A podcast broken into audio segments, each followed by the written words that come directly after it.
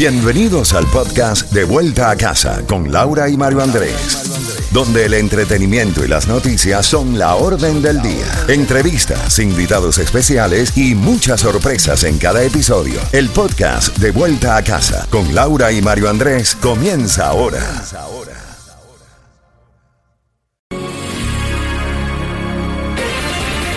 Z92, toda la música y todas las noticias a las en punto y a las y 30 de cada hora. Tenemos esos boletos al concierto de Silvestre Dangón que tú te vas a ganar. Palabra clave es Colombia. Asimismo, Colombia. En minutitos te comunicas al 305-550-9200. Seguimos disfrutando también de los jueves de TVT y tenemos el resumen de las noticias. La Corte Suprema, Mario, permite al presidente Joe Biden terminar con la política, abro comillas, permanecer en México, cierro comillas. También Marco Rubio, el senador Marco Rubio, reacciona al fin de Quédate en México. Vuelvo a abrir comillas, están fomentando la migración ilegal, cierre comillas. También en otras noticias tenemos que DACA vuelve a las Cortes para decidir su futuro inmediato.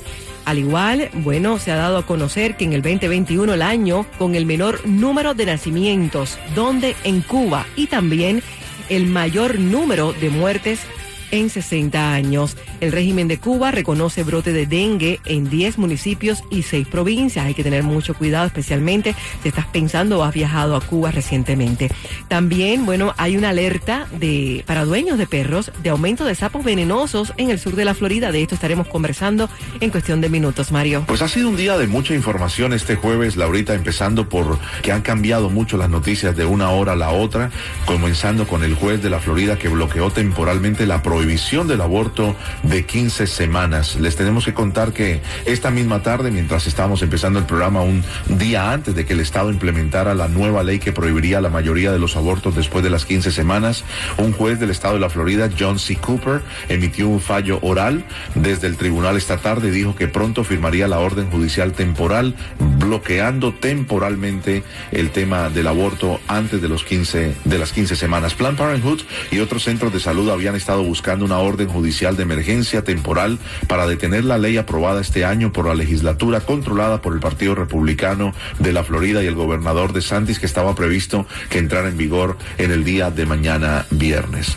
También les quiero contar en el día de hoy, impulsado lógicamente por todo lo que está sucediendo a nivel nacional, eh, fue nuestro tema del día, ¿no? Muchos dicen, eh, de acuerdo a una encuesta de la Associated Press, que el expresidente de los Estados Unidos, Donald Trump, debería de alguna manera de pagar legalmente por eh, los hechos del día 6 de enero del año 2021, cuando se asaltó el Capitolio de los Estados Unidos. Eso sí, cuando se le pregunta a demócratas, cerca del 90% dicen de que el presidente debería eh, de alguna manera pagar por lo que sucedió el día 6 de enero, pero cuando se le pregunta a los republicanos, muy poco, solamente el 10% dicen de que se debería juzgar al presidente de los Estados Unidos de una manera u otra. Lo que sí es que en el día de hoy, la Corte Suprema de los Estados Unidos, con un voto de 5 a 4, avaló la política del presidente Biden en cuanto al asilo. El programa de quédate o espera en México es cosa del pasado, porque la Corte Suprema falló en el día de hoy que el gobierno del presidente Biden canceló correctamente la política de la era del presidente Trump, que obligaba a algunos solicitantes de asilo mexicano para recibir su audiencia delante de un juez. La decisión de los jueces por votación de 5 a 4 se produjo en el caso sobre la política de permanece en México, implementada durante el gobierno Trump.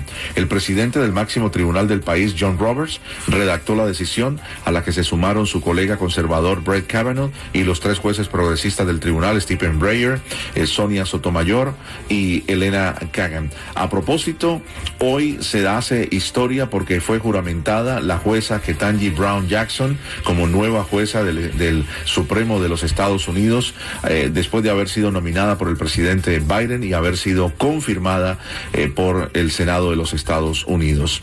Y la Corte Suprema, pues, de esta manera le da un alivio de una manera u otra al tema de la inmigración, pero el propio senador Marco Rubio ha dicho que es un desastre, que es un error lo que se hace y que esto va a motivar más la inmigración indocumentada hacia los Estados Unidos, justo cuando se Se conoce, Laurita, que son 53 los muertos de este desastre, el peor eh, caso de muertes de inmigrantes indocumentados a través de la frontera. Han sido capturadas cuatro personas, entre ellas el chofer del camión que se vio claramente captado en una cámara de seguridad manejando el camión y después se hizo pasar como uno de los sobrevivientes de esta, de esta tragedia, pero fue detectado y señalado por algunas personas que dicen que él era el que venía manejando el vehículo. Entre los presos hay un hombre de 28 años y se sigue investigando fue cómo que ocurrieron todas estas muertes y cómo pasó la frontera hasta San Antonio con tantas personas muertas dentro de este remolque.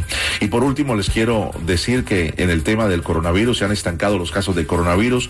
Por primera vez desde el mes de abril se han estancado los casos. Tenemos más de 10 mil eh, casos a la semana en el estado de la Florida. Pero de otro lado están pidiendo que los refuerzos contra la variante del coronavirus sean modificados para atacar las variantes de Omicron. La Administración de Alimentos y Medicamentos de los Estados Unidos ha dicho que las vacunas originales se pueden usar para los que reciben las primeras dosis. ¿Será que algunos se van a querer poner nuevas dosis o definitivamente no?